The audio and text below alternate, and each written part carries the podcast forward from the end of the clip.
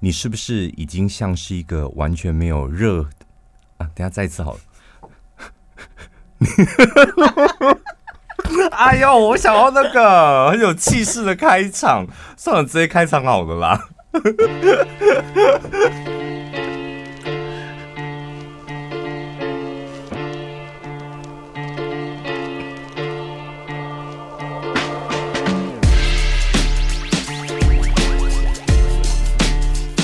反正想用广播的声音吓吓他们，就是想说，毕竟我们也是广播人，用一个那种老派的，你知道，广播压低嗓子那种开场，震慑住他们。你放心，机会多得很。好，下次再来试试看。对，但你今天真的很随性哦，说到做到，对不对？什么意思？就是你不是说你今天要就就是凭着感觉走吗？有啦，还是有准备一些东西，毕竟现在 Pocket 上面竞争这么激烈。就是随性吃得开吗？我们当初不就设定我们频道是要走随性这条路的吗？对，还是但是还是要有一些假鬼假怪的东西吧。但是我们努力有用吗？你觉得？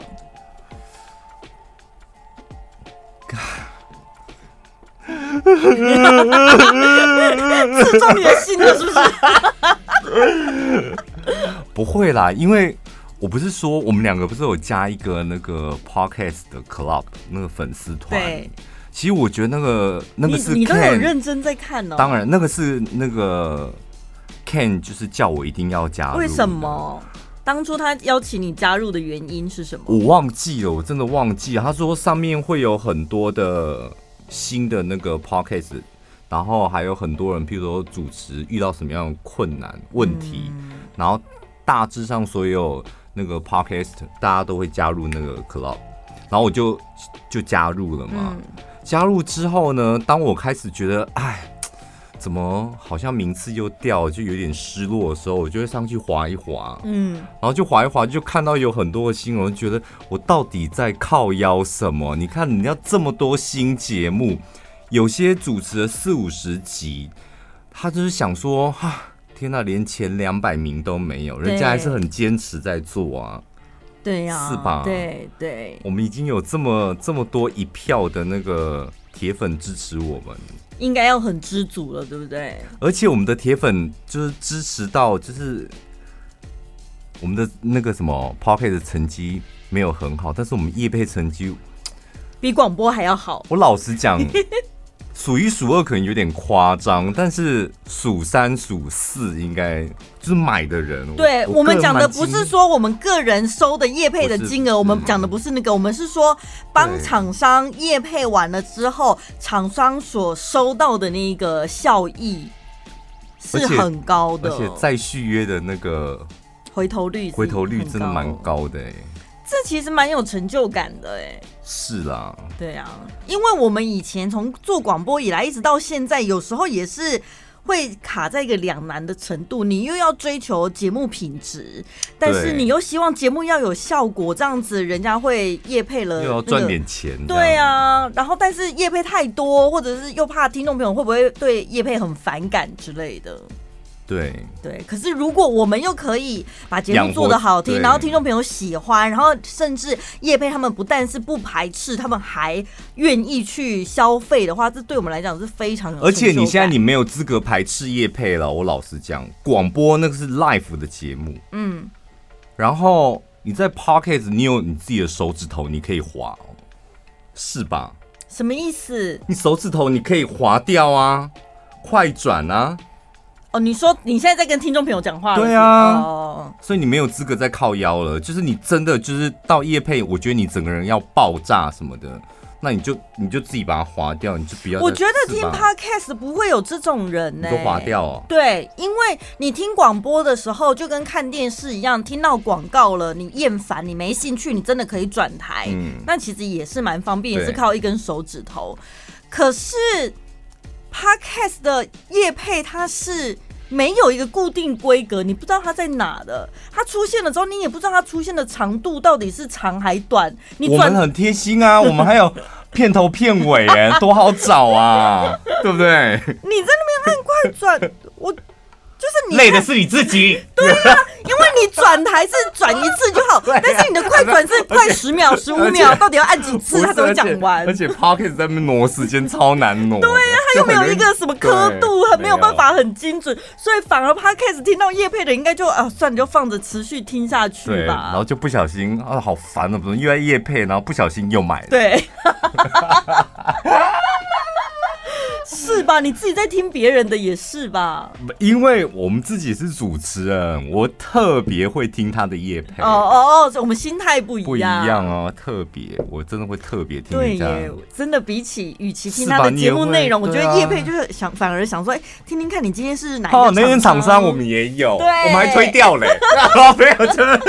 然后听说，哎，你接，他价钱那么低，你怎么会接？哎，你怎么讲啊？怎么讲这样子？好像会，我觉得主持人会互相比较一下，所以别人我们的那个？我们那个业务有多积极？有一天他要做一个 list 给我，嗯，他说我帮你整理好了前五十名那个 podcast 的节目，他们的业配厂商，你有没有收到？我没有，但是他到底哪来那么多时间呢？对，然后他就整理前五十名哦，然后包括我们的。他就帮我们做一个就是交叉比对的交叉比对。他说这一间有联络过我们，不过我们拒绝。然后这一间没有联络过我们，然后这一间我们还，然后就交叉比。他说那我需不需要再去联络其他的厂商？我说千万不要，这个传出去还得了？这传出去就说哎，那个小潘宝拉他们的那个业务疯狂来敲我们，希望能够下夜配。我说千万不要。Podcast 的圈子真的太小了，大家很容易传来传去。他是不是很想要争取奖金呢、啊？他当然，他本来就是拉到叶片，他就有奖金。不是他，他得失心很重。对，他会很担心。譬如说，现在我们排到了二月嘛，嗯，然后就很担心三月，然后想说还这么久，你可不可以放轻松？可以了啦，没关系了啦，对不对？可是你知道，你你现在想一想哦，到了年底会不会特别多的感慨？就是想想哦，今年又做了什么或干嘛的？像我这阵子就会想到说，哦，以前你看我们年轻刚进电台的时候，三就常常会留到三更半夜，嗯，然后假日呢三不五时都往电台跑，几乎真的差点没住在公司了。对，我们小时候那时候，我们这一群就是我们同梯的。我们这一群真的是很拼命，就很热爱电台。那个拼命不是说什么工作多拼命，就是很喜欢到电台里面，即使没事也想说找一点事情。嗯，就各式各样的理由都可以往公司跑，真的是很莫名其妙。以前比较大部分的时间是前一天熬夜了，然后。来电台睡觉，嗯然后或者租的房子没有冷气，然后来电台吹冷气。什么光怪陆，然后什么家里没电脑，来来公司用公司的电脑。这些理由现在听起来都觉得好寒酸哦，有够可怜的。没电脑，没冷气，到底住在哪？你是不是经历过家里那时候租房子是没有没有网路的？就是家里，我好像有经历过哎、欸。那时候，因为那个时候是不是还处于什么波接？好的啦，好了，这段剪掉哦，什么东西呀、啊？这种东西给吴淡如去聊就好了，你别聊这个了。可是你看现在的我们哦，我们现在不但是天天准时下班，你不要说到下班时间，光是到了下午，中午吃完便当就已经开始想，那我今天晚上要吃什么了？跟年轻的时候完全不一样，然后最常挂在嘴边的话就是：“嗯、哎呦，我的青春岁月都陪在公司了，哎呦，我的热情都被这个职场磨光了。”嗯，听众朋友身边一定也有很多这种人，嗯、尤其在职场已经在工作岗位上面做了一阵子的人，热情比较减少。那热情减少会怎么样吗？我觉得。我以前会觉得说糟糕了，没有热情了，是不是该换工作或怎么样？嗯、或者是你在工作上面你会觉得力不从心？你要不要跟大家解释一下，你觉得热情它是什么东西？因为这好虚无缥缈，你有没有觉得？你不觉得工作跟谈恋爱就很像吗？嗯、你想想看，你面试的时候，对不对？工作跟谈恋爱就是你在一起的时候需要两个人都同意嘛。嗯。可是你分开的时候，是不是只要其中一个人提出来就成立了？当然，你不需要两个人都答应啊。嗯、那所以你面对工作有没有热情这个部分，如果没有热情的话，就很像你去相亲的时候，前面坐了这个人，你对他没感觉，嗯，然后你开始内心就想说，哎、欸，奇怪，我今天来相亲，这个人为什么不喜欢他？是我还没有看到他的优点吗？嗯，是不是我们聊得不够多？还是我们还不够还不够熟什么的，然后你会想要说，那我们再深入了解一下，嗯、相处一下。如果你做了很多努力，你还没有办法对他有感觉，在工作上面也一样，你做了很多努力，你还是觉得说呢，你对于工作没有热情，那就表示你对他就是不不喜欢啊。欢对，所以应该要。当机立断。如果谈恋爱，你就不要再浪费时间了，对，对不对？可是工作跟谈恋爱这个地方有点不一样的是，在于说，你对于工作没有热情，你还是可以把工作做好吧？本来就是。对啊，你不能把工作做不好归咎于说我对他没有热情，这不可以，这是不负责任的做法哦。而且因为工作你有领钱呐，我觉得钱就是热情的来源呐，你不要把工作想得太高大上了。就工作就是赚钱，然后努力工作，能不能够赚更多的钱？我说有时候这种简单的想法反而会让你踏实一点。对，所以有些人当然比较幸运，像我什么什么成就感啊，然后什么未来的规划，有没有归属感？加赛啦，那种就是心灵鸡汤。我跟你讲，那种就是老板拿来诈骗员工的话术，是吧？嗯，对。因为你找不到热情，你只好去寻找那些虚无缥缈的什么归属感、成就感那种东西。甚至有一些老员工，他很沉溺在老板的称赞。对，你有没有遇过这种人？就是老板称赞他一句，哇，他可以飞上天飞一个礼拜。我就想说，这种人真的很可怜，称赞又换不了钱。你还不如给你加薪。你飞上天飞一个礼拜干嘛？就是不能够对于我，我记得我有一期，我们有一集我们是讲说，老板不要对员工或者同事之间不要投入太多的感情。同样的，你千千万万不能够对于你的。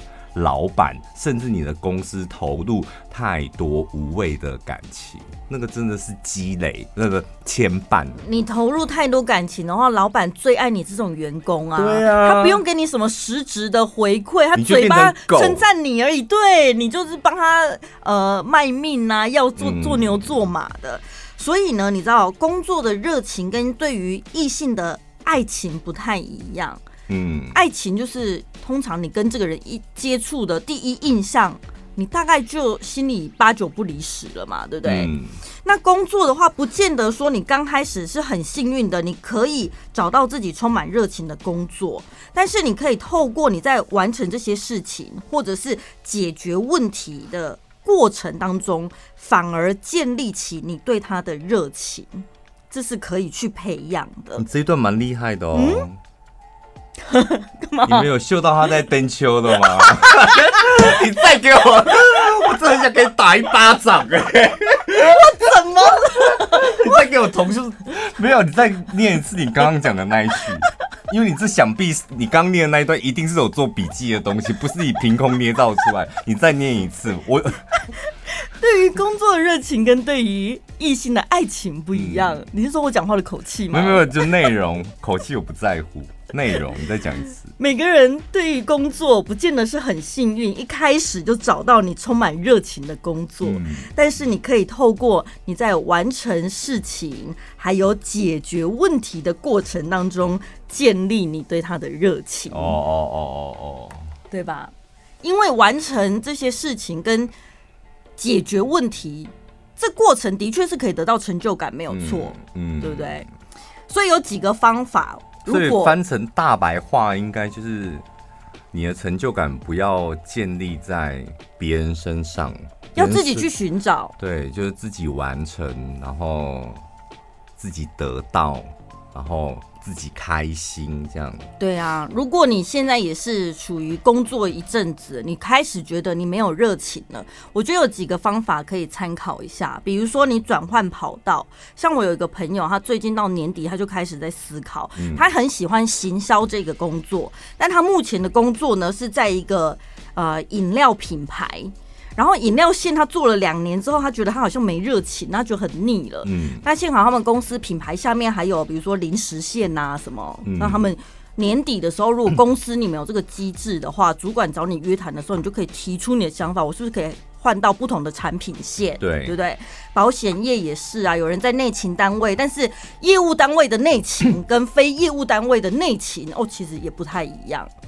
对啊，像我进电台那时候就是想要在节目部啊，嗯，但我待了两年，我就没热情，两年而已哦，嗯，两年，然后我就跟老板讲说，我可不可以做点其他的事，除了在节目部里面的事，这样，嗯，所以我两年就离开节目部了，嗯，就做其他的，其他部门，对，对，所以不是说，当然转换跑道你要直接转职也可以。但是如果是公司内部的轮调，这可以去申请。我也我觉得这也是一个方法，嗯、对不对？客服也可以啊，你做电信客服没兴趣，那你可以去做其他公司的客服。对啊，如果你是譬如说副总啊、总经理，如果你突然间没热情，你也可以去当客服啊、柜台啊，我觉得都很好啊。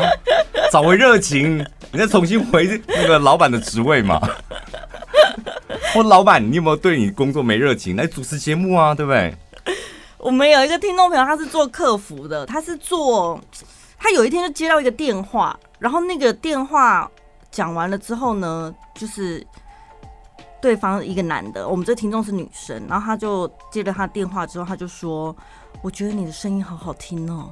”然后就开始喘气这样子，嗯嗯、然后身为女孩子接到这种电话，当然会吓到啊，嗯、所以电话挂掉了之后，她就是紧张害怕。觉得被骚扰了，然后眼泪就流下来。这么脆弱？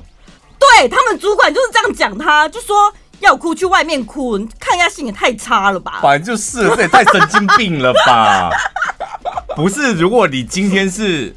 被陌生人这样骚扰，你今天是你就工作就是客服啊，那你接到这种喘息声，然后你就哭出来。但是他的客服他没有预期到会有这种电话，我又不是零二零四的客服，太玻璃心了，这真的太玻璃心，这不行。可是他就真的因为这样转职了，嗯，对，那他现在工作就做得蛮稳定的，他所以那他转职到什么什么工作？好像到电梯公司吧。什么叫？就他们公司是做电梯的，工程的是不是？做电，但他应该也是内勤行政吧？对。所谓的转换跑道，我觉得有时候也是转换环境，因为有时候不是你对这个工作没有热情，是跟你共事的人太烦了或太讨厌了，跟你合不来，才会导致你没有热情。所以转换，如果你可以选择的话，你可以试试看。再来就是用希望去激励自己。就是工作本来就不是一件什么开心的事情，任何事情都会有难关啊、挫折啊或意外，包括你想要追求一个你心爱的人，你想跟他就是共组家庭，这过程也是有很多困难需要排除的吧？嗯，你要跟很多人竞争，你可能要得到他爸妈的同意，你可能得要先有房有车等等，但那就很像是玩游戏过关斩将一样，你预期的是什么？你预期的当然不是这些过程的。困难嘛？你预期的是我克服这一些难关之后，最后可以得到一个很棒的结果。嗯，所以你在工作的过程当中，你也可以预想。比如说，我这个月得到业绩达到哪一个呃门槛之后呢，你可以获得多少业的那个奖金啊？或者是你拿到这个月的薪水之后，你可以去吃一顿大餐或买什么东西犒赏自己？都没有啊，就是都没有奖金啊，啊 业绩都没达到啊。我跟你讲，有达到业绩的拿到奖金，他不会想这么多的。或者是你另外一种方法激励自己的是，就是如果我。得到一个什么样的程度之后，欸、我可以可以打败我的竞争者？没有，我跟你讲，我觉得会在工作上面玻璃心，然后缺乏热情的大部分是什么样的人？你知道吗？就是没能力又没钱。就是你这份工作对于公司来讲，你是属于比较没能力的员工。嗯，再来，因为你没能力的关系，所以公司给你的薪水奖金本来就比较少，然后日积月累之后，你就变成一个。啊，我好像没有热情，不是，是你能力不足，真的啦，我真的眼睁睁看过超多那种能力不足的说，我觉得这环境不适合我，我觉得我在这个工作环境找不到热情，那就想说，热什么情？就是你就是能力不足啊，所以他不要再推给别人了。他应该就是能力不足，所以他没有办法得到成就感，当然就没有热情。他就是一个恶性循环啊。你这边转换心态也没用，因为你能力就是没提升哦。Uh, 所以这些激励方法，或者是你上网 Google 说如何找到热情，这些方法对你来讲还是没有用哦，是这样吗？没有用，真的，你不要再找热情了，你赶快走，因为中公司很困扰。如果是这样子的话。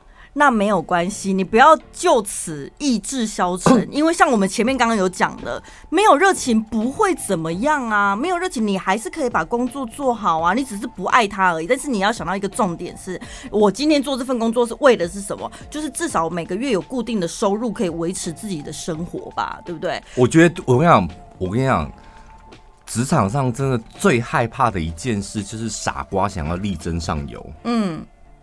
就是你明明自己就是个傻瓜，然后你还想力争上游，就是很努力的打拼，然后我还可以更好，你会影响你旁边的同事，造成人家的困扰，你会影响到你的主管，你主管也会很困扰。我曾经跟一个员工讲过一句很残忍的话，就是 你也试过了，就是试了半年的时间，我拜托你不要再纠结在这件事情上面，因为你真的不适合。然后再努力还是不适合，你会造成我的困扰。他眼泪立马掉下来啊，嗯、就立马哭这样。可是那能怎么办？就哭完之后赶快面对现实。因为我在想说，他如果如果我再给他建议，然后再回去修正，修正完他又做的不好，我再给他建议，没完没了，浪费自己的时间，而且浪费他的青春啊。嗯所以这样子的道理也适用于那些我充满热情，但是他一样没能力的人。热情不能换钱呐、啊，不要再喊热情了，我听着就啊扎起来，真的。所以重点是能力，工作是靠能力，不是靠热情。我的天，你要热情，你就去救国团工作就好了。一天到晚说我要热情，我没有热情，关我屁事啊！好，先在这里先先跟大家整理一下。你现在先不要管自己有没有热情，你先看一下，检视一下你在工作上面到底有没有这个能力。能力对，有能力的话 很棒，继续维持。因为陈宝拉就找了一个鸡汤文，但是我这个人就是喜欢打翻鸡汤文的人。果你你发现你没有能力了，来，我跟你讲，没有关系，嗯，没有热情，你就是按照现在的方式把工作做好，你不要再捅娄子就可以了。那工作上没有热情，我觉得没有关系。对于生活总该有热情了吧？对啦，好的啦，工作你就把它做完，然后回家就开开心心过生活就好了。不要一天到晚说什么我在工作上找热情，真的会对公司造成很大的困扰。对，那你公司受挫那就算了，你就认清自己没能力。可是你千万不要因为工作上面没有热情，连对生活都没有热情，那你这一生完蛋了。不会，我跟你讲，有很多那种对工作没热情的啊。下班时间一到，我跟你讲，整个人生龙活虎，生龙活虎。哦，那很好，那很好。对对，热情呢，最后下一个结语就是推动我们。你还在给我下结语？我的天！哎、欸，我觉得他这个讲的很好，你听一下。他说，有热情的人像在谈恋爱，白天经常想要在一起，晚上也是满脑子的思念，嗯、对吧？不管工作或是生活，你只要找到有一件事情让你每天像谈恋爱一样，就表示你对他有热情啊，嗯，对不对？可是我老实讲哦，就是我们刚刚不是讲说，我们刚进电台的时候充满热情，嗯，那我承认，嗯，就是你会觉得到电台，你就会想找点事做，多做一点这样，然后试看看能不能做的比别人好这样，然后自己知道哪里不行，自己就在练习这样。但因为我们工作久了，现在我觉得不是我们对这个工作没热情，因为我们觉得这样很吃亏。我老实讲，就是生活当中最重要、最重要就是下班之后的生活，那才是你的人生吧？对，我觉得工作不能够，它只是支撑你人生的一个。如果你对于工作充满太多的热情，我觉得那很可怜。就是你上班的时候充满干劲，你在想突破。下班的时候，你一直还在思考工作、工作、工作、工作，慢慢的，你这个人会变成僵尸哎。嗯，我不知道你，你身旁的朋友他会不知道怎么样进入你的世界。我身旁就有这种人啊，就是他总觉得他工作很好，然后下班的时候，他何时他脑子转的还是工作？我觉得真的不太好。而且他们会很自豪，他们会讲说：“工作即生活，生活即工作。”这种最可怜了，真的。我想遇到这种，你遇到身旁有人跟你讲这种话，就立马一巴掌给他下去。但是我这种就是没生活的人，对啊，然后自我安慰的话，你已经变成就是公司的奴隶了，还能沾沾自喜？嗯，工作即生活，生活即工作，谁要啊？对啊。可是我不会觉得说我们现在好像不如当初那么有热情，我反而觉得，因为我们这份工作做很久了，现在的感觉就很像是情侣交往很久的老夫老妻。所以不像热恋期的时候那么热恋，但是你们之间还是有爱的，对吧？叫我讲出对公司有爱，我讲不出来，我讲不出来。不是公司，我是说工作。你现在做的这份事情，对吧？应该是对啦，应该是我比较知道怎么样从在上班的时间，然后从工作里面就是得到。那个满足感，嗯，成就感，或你刚刚讲的幸福感，这样，嗯，然后上班八个小时，我可能得到一点，得到一点，起码这八小时我是开开心心的嘛，嗯嗯。那下班之后就管他去死了，我现在过现在的态度是这样，就管他去死这样。嗯，所以你们现在不管在工作上或是私底下的生活，在哪个部分有热情，欢迎留言告诉我们哦。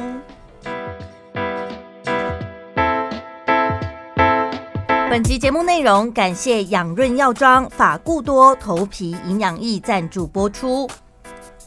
我觉得我们就是有点快要变成小潘宝拉法郎，我真的不知道就是为什么会有这么多法品的要来找我们那个叶配，超级多，我不夸张。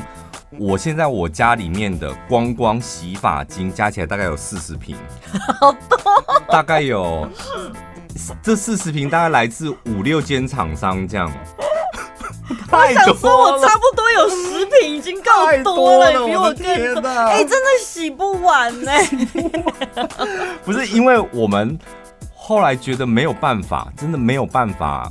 每一个法品都接，就是我们两个就是尽量在这么多里面，那我们挑几支我们自己觉得吸起来真的不错的。对。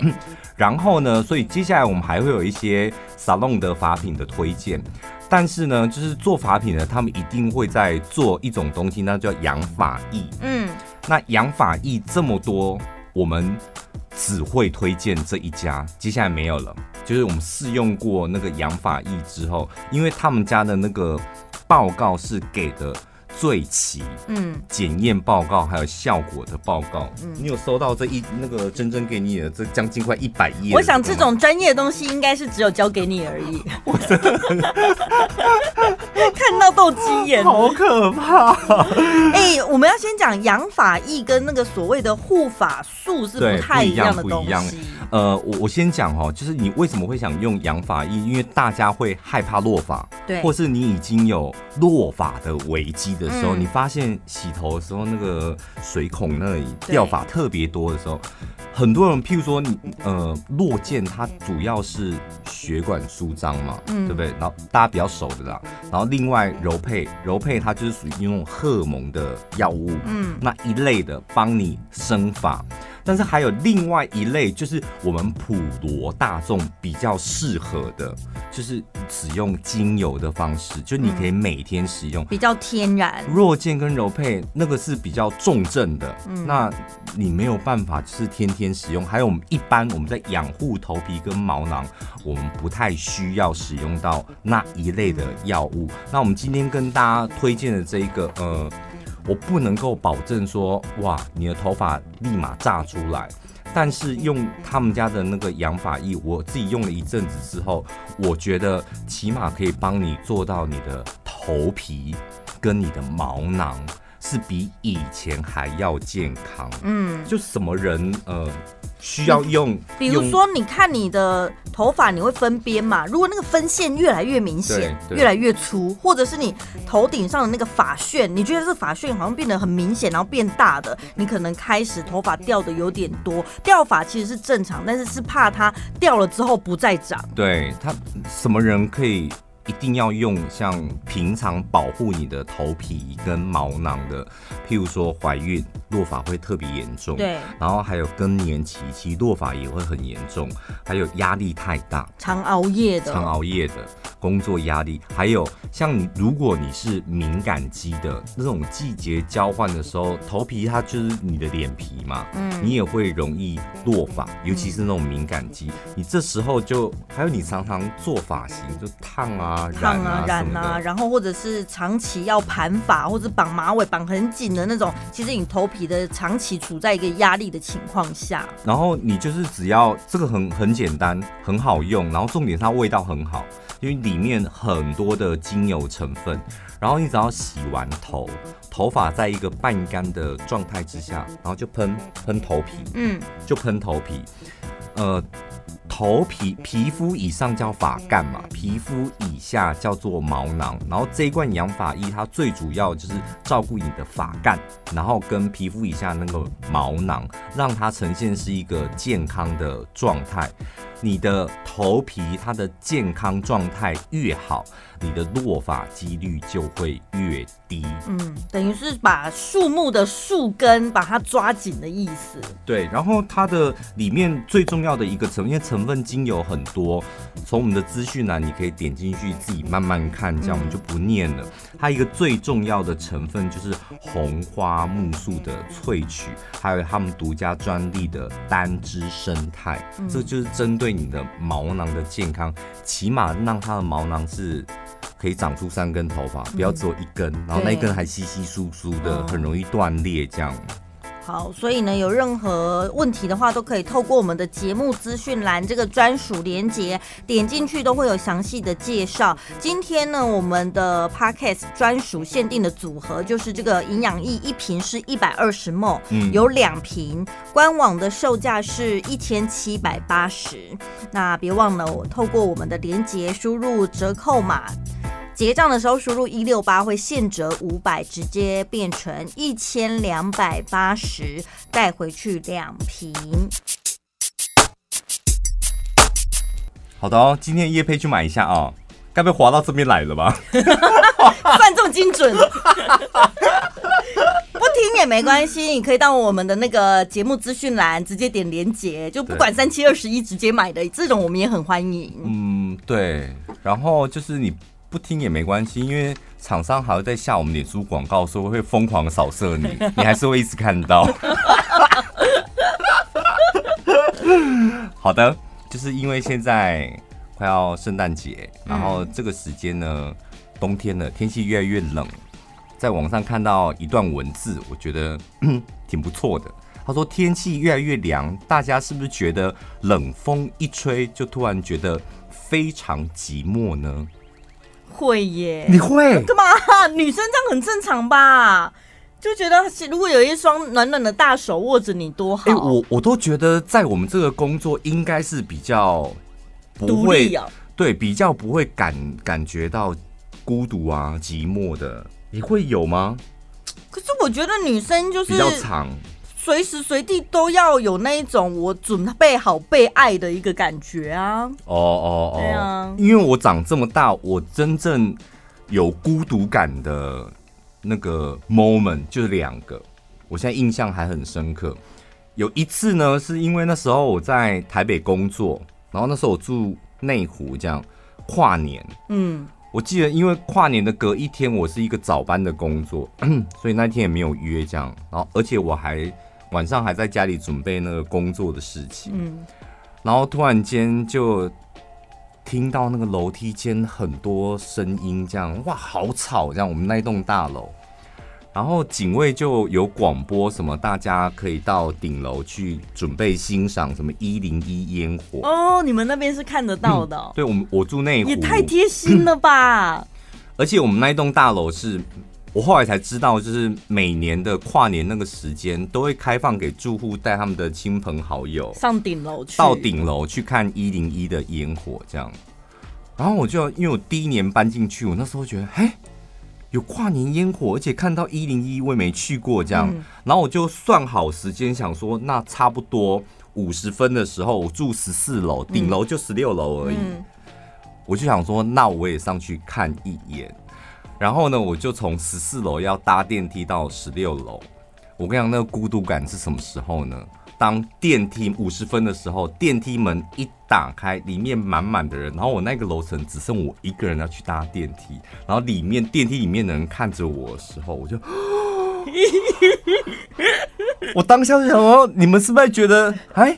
他是一个人要去顶楼看烟火吗？因为没有朋友都在上面啊，我只是下来尿尿而已。我跟你讲，有时候孤独感就是自己给自己的，对，别人根本不在乎你。我当下就是要背脊一阵凉，然后硬是讲了一句不好意思，然后就因为有点挤，然后进去到顶楼之后，那个孤独感加倍，因为大家就一球一球一球一球，然后再看一零一烟火。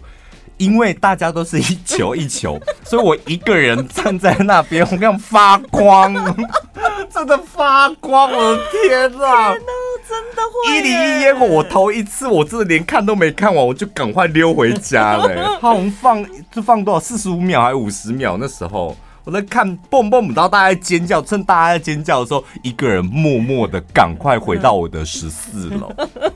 那是我唯一，就是第一次感觉到很孤独的时候。另外一次好像是去那个香港出差的时候，然后那一次就是白天忙完，晚上回到饭店，然后遇到鬼的时候。笑什么啦？这什么好笑的？就是真的晚上就已经很累，我记得是十十一点多回到饭店，立马洗完澡，然后就立马睡，然后。睡到大概十二点一点就遇到鬼，然后吓醒，然后后来就一个人到天亮。那时候我觉得孤独感超重，这真的好好笑哦！哎、欸，那是真的遇到鬼，那是很害怕吧？我不知道，因为我这个人是属于冷静型的，就是别人吓我，或是或是什么。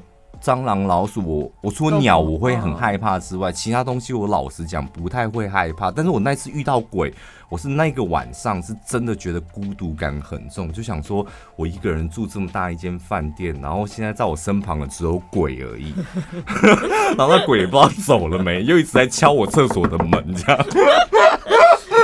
像我跟我朋友，就是我们也是一个人住，然后我们两个也都单身。然后我们出去聊天的时候，也是刚好前一阵才刚聊到什么时候觉得孤独，通常都是你感到脆弱的时候、生病的时候啦。那个时候是最希望有人可以在身边照顾你。生病的时候，那孤独感是蛮重的。对啊，嗯，你现在搬出来住，你有生病过吗？有啊，有，嗯，所以那时候就会觉得，天哪！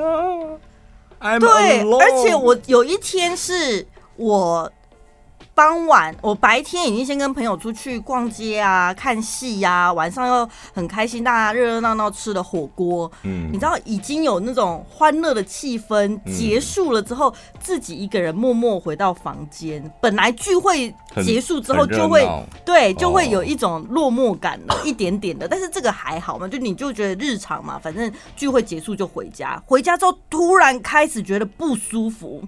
头开始痛，嗯，然后开始觉得反胃，后来我就去抱马桶，我把刚刚吃的火锅全部吐出来，那一刻就会觉得说，那刚才那一些到底是算什么？你就中吃到不新鲜的东西，啊，是吧？对不对？不知道哎，欸，反正就是刚好生病了还怎样，然后就全部都吐出来，然后，哎，欸，那跨赛会有孤独感吗？跨赛不算生病吧？对不对？因为你不是因为吐出吐。吐出来就是从嘴巴剉赛嘛，啊，如果你从下面就是剉赛，吃坏肚子会有两种下场，一个就是吐，一个就是剉赛。不会，我觉得剉赛好像不会有孤独感，对，为什么？好奇怪哦。我跟你讲，因为我我虽然肠胃功能不太好，但是我很少剉赛。嗯，我前阵子有一段时间不知道是真的是吃坏什么东西，然后有连续两天，我真的都是那种觉得我好像没有办法控制我的肛门，那随时随地那个。是水水状的，而且很精彩，感觉里面所有的东西都会窜出来那种。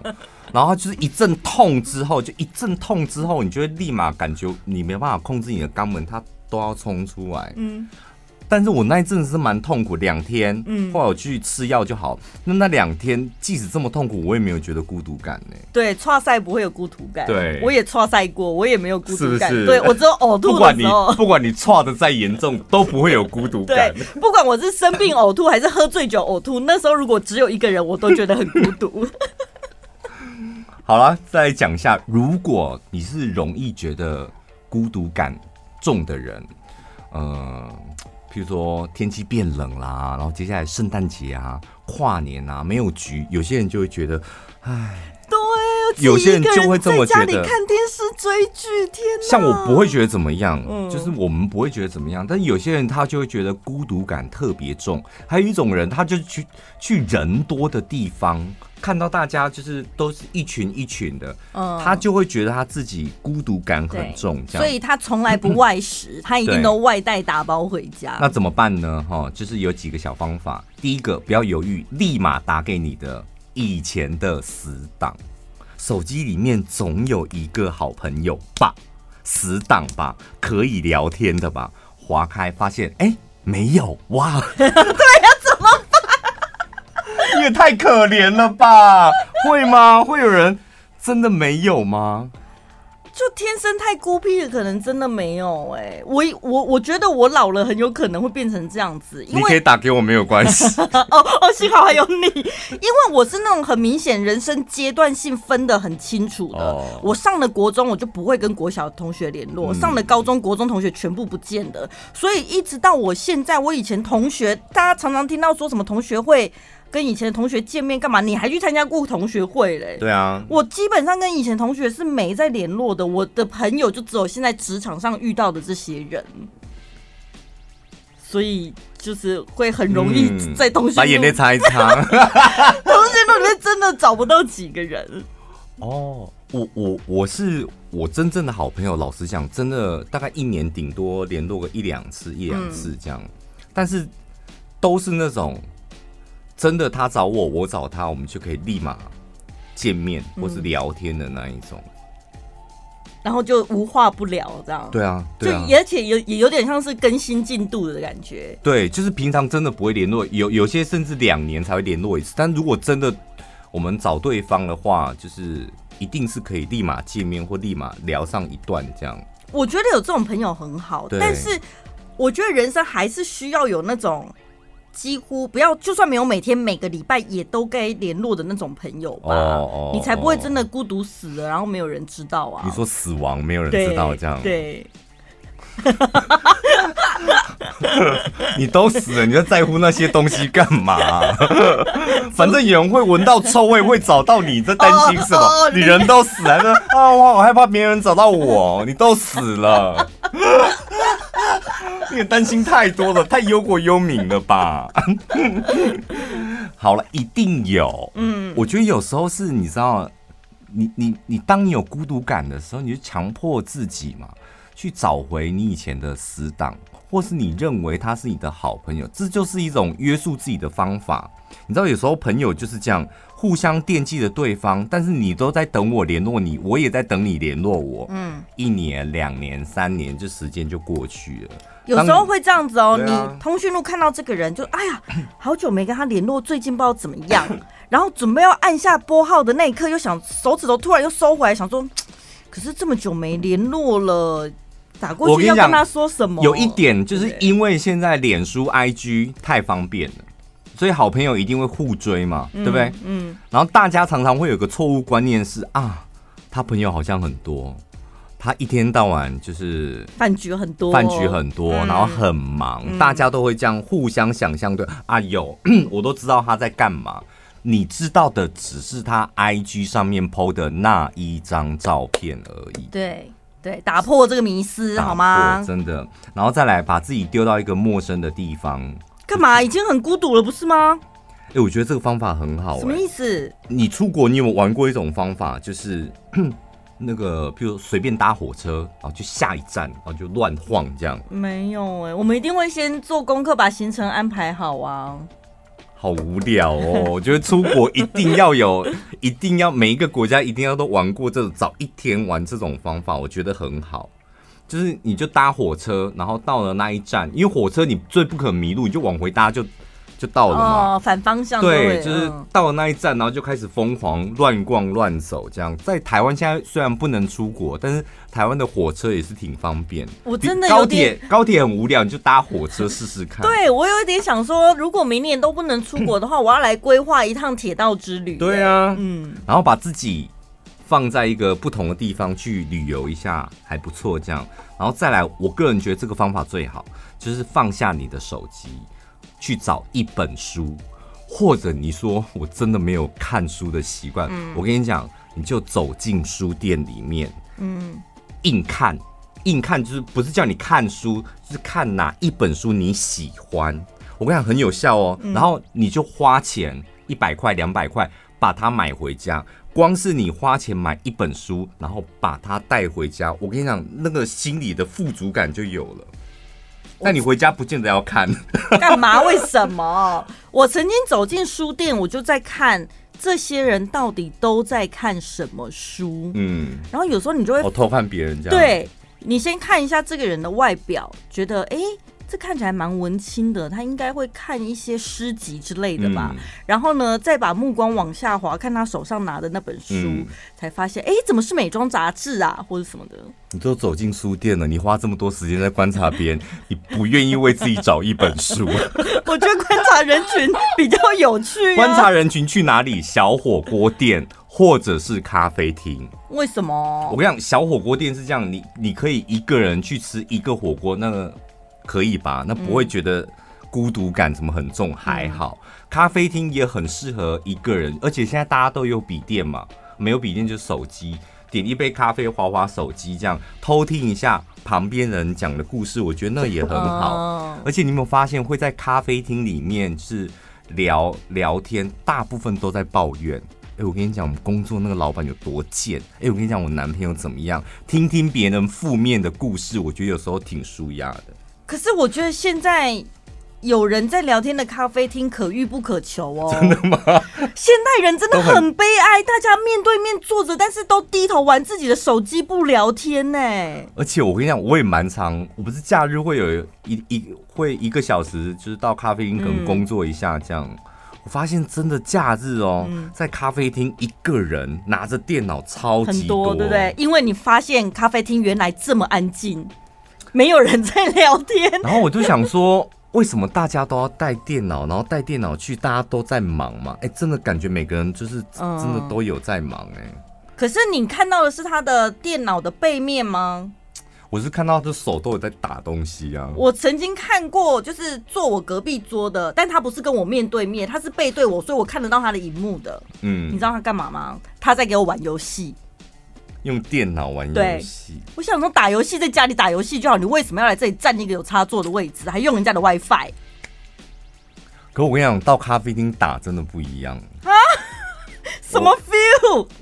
我，我觉得工作在公司也可以做，在家里也可以做，但你到咖啡厅，我觉得那个委屈感真的少很多哎、欸。Oh. 我觉得那种不一样的感觉，那不是也是吗？你捡袋子在咖啡厅捡，跟在公公司剪跟在家里剪那个感受不太一样。对对，就是我不知道那个魅力是什么啦，但是就是感觉好像工作起来比较没有那么心酸或辛苦的感觉。嗯，所以去咖啡厅可能可以抛除你的那个孤独感。最后一个，这个我也很建议，就真的不顾一切。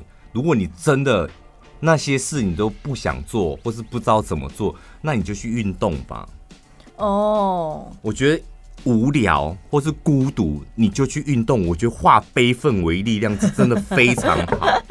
因为运动本来就是一件自己一个人完成的事。尤其是我跟你讲，就是如果你这个人，你这阵子 特别负面，然后有很多负能量的时候，你去运动，那效果特别好，把负能量全部化为汗水。工作上委屈了。然后什么生活上委屈了，老公老婆不体谅你，叭叭叭，儿子女儿不不上进，你把那种呃负能量带到健身房去，我觉得你的那个效果会特别特别的好。嗯，这几个方法啦，再怎么样，大家孤独的时候拿起 Podcast 听听小潘宝拉吧。真的啊，你们起码还有我们的节目可以陪伴你孤独的时光。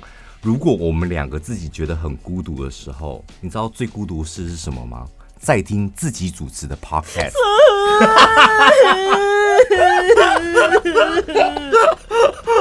这 也太可怜了吧！重点是别人的还不喜欢听，然后还听自己的 podcast，到底是有多孤僻呀？我的妈！好的，下次见喽，拜拜。拜拜。